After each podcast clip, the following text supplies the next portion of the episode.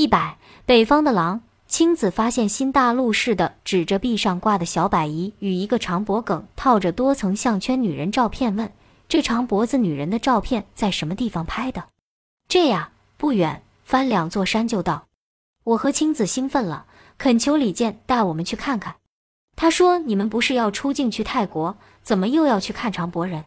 预计今晚将你们送到边境，现在即上路。”我知道什么时候应该将自己的愿望引向那些最容易得到的，并且与自己的能力最接近的东西，而且也为他人考虑。我们出来就为看金三角的奇风异俗，没有任务等我们去执行。如果你没有什么事，不用安排那么急，在这里耽个一晚也无妨。好吧，既然你们不赶时间，现在我就带你们去长波人的部落。今晚还是回这里住宿，明天再送你们到边境。好啊。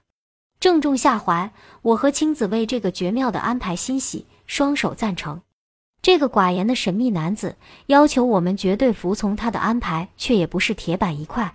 虽然是来自遥远北方的狼，却是个金三角通。虽然我们对他的背景一无所知，在金三角有些事不知道比知道安全。饭后，李健开车带我们到长波人的部落。弯弯曲曲的山路，汽车非常难行。到一个山坳口。没有车路了，只能步行。下车时，青子斗胆请求李健将相机还他，待拍了长脖女人的照片后，又交由他保管。他很干脆地同意了。拿到相机的青子高兴得像孩子，手舞足蹈走在荒芜的山径。路边黑郁郁的林子，杂乱的荆棘茅草挡路，有些让人心悸。李健从车上取了一把护洒长刀，为我们披荆斩棘。挥舞长刀的样子很威武，有这样的男人护卫，我们还怕什么？兴冲冲地往前赶。翻过一道山梁，看见了一条长长的山谷，是青葱润泽、枝繁叶茂的世界。大片的番石榴林，林中隐有一个小小的寨子，寨子中间是一个草土坪，一条浅浅的溪流从坪中穿过，坪的两边是编制粗糙的棚屋，就像许许多多倒放着的四方篮子。大约有四五十户人家，路上的泥泞粘住了我们的潇洒。到了，到了长脖人的芒阿部落，这里居住着的这种奇特的民族，当地称为布当族。这是一个在全世界将要濒绝的民族，全族人口不足五百人。所谓奇特，是这个民族的女性从四至五岁就开始在脖梗上套圈，一层为六圈，随着年龄增长增加层数，圈数越多越美。脖梗最长者有七十厘米，也就是带三十六个颈圈那么长，最多的脖梗圈可达十几公斤以上。他们的颈圈一般用黄铜做的，也有纯金做的。他们的脖梗套上项圈时，多年后已习惯这种支撑，一旦颈圈取下，就会窒息而死。布当族部落一般选择产金的河流和山地为居住地，族人以淘金为生。由酋长带领男人寻祖辈口碑相传的产金密宗，到人迹罕至的深山淘金，所得金子平均分配。男人把金子拿到佛教寺庙与僧侣换钱养家糊口，女人们在家中织布、带孩子、采集野果。他们信仰万物有灵，崇拜自然。男人炼金懂巫术，女人能歌善舞。婚姻中，女性颇为自主，每个女子依照梦境初步确定自己的意中人。再由一种卜卦方式，最后确定。不当族的女性为什么要在脖梗上套这么多颈圈？这里有个凄凉悲惨的传说：不当族世世代代居住在金三角的山区，以部落形式聚集。当时时代背景是社会动荡不安，部落之间你争我夺，弱肉强食，谁都想占据一方，称雄于世。不当族是一个人数极少的部落，又拥有淘金得来的财富。随时都有被侵略的可能，在这种处于弱势的境况中，只好逃进深山老林。在外族人入侵时，女人一旦被抓到，就会被从脖梗一刀砍断，以发泄男人争斗时的愤愤。不当族为了更好地保护自己的妻女不受此伤害，发明了在女人脖梗套相比其他金属柔韧的铜项圈或金项圈，这样的习俗沿袭至今。如今，这种习俗已演变为一种审美需求。不当女人们为达到这种怪异的美学的标准，不惜摧残自己的身体，这与老中国流行的陋习裹小脚如出一辙。我个人认为，这是男权世界对女性精神统治乃至肉体摧残的悲剧。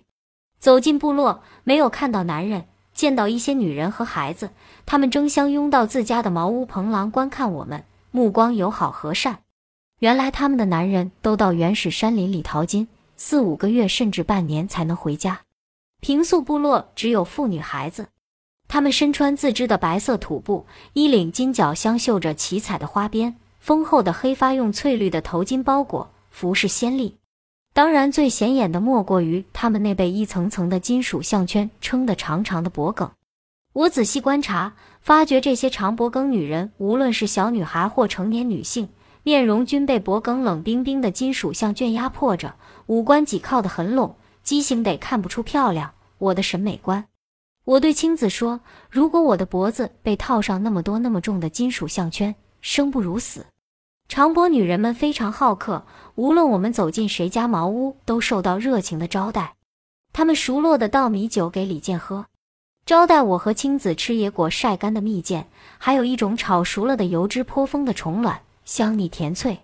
若要给他们照相，女孩子躲到里房半天不露面，原来是在里面悄悄打扮。爱美的女孩为找一件称心合意的服饰，把衣物抖落一地。李健召集了五六个花枝招展的少女，为我们表演山原生态歌舞。他们敲击瓦片铜器，直着嗓子合唱，肩亢激扬的声乐犹如强劲的春风，穿越狭窄的过道，具有穿透力。他们舞蹈着，简单模仿拜天、拜火、挖地、播种、织布、生孩子，以及一些昆虫、禽兽玩耍交配的动作，生动地表现祭祀、劳作等原始的生活形态。